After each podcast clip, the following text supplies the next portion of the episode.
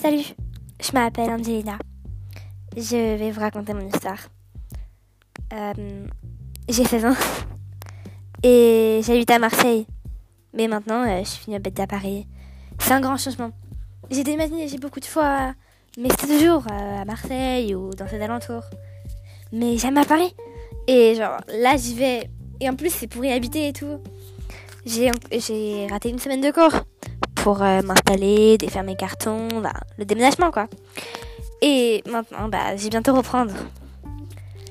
Et ma soeur Carla, elle a 18 ans, donc elle peut rester sur le canapé, à profiter de son week-end, tranquille la vie quoi. Et moi non, je dois aller au collège, enfin plutôt le lycée maintenant. Enfin bref.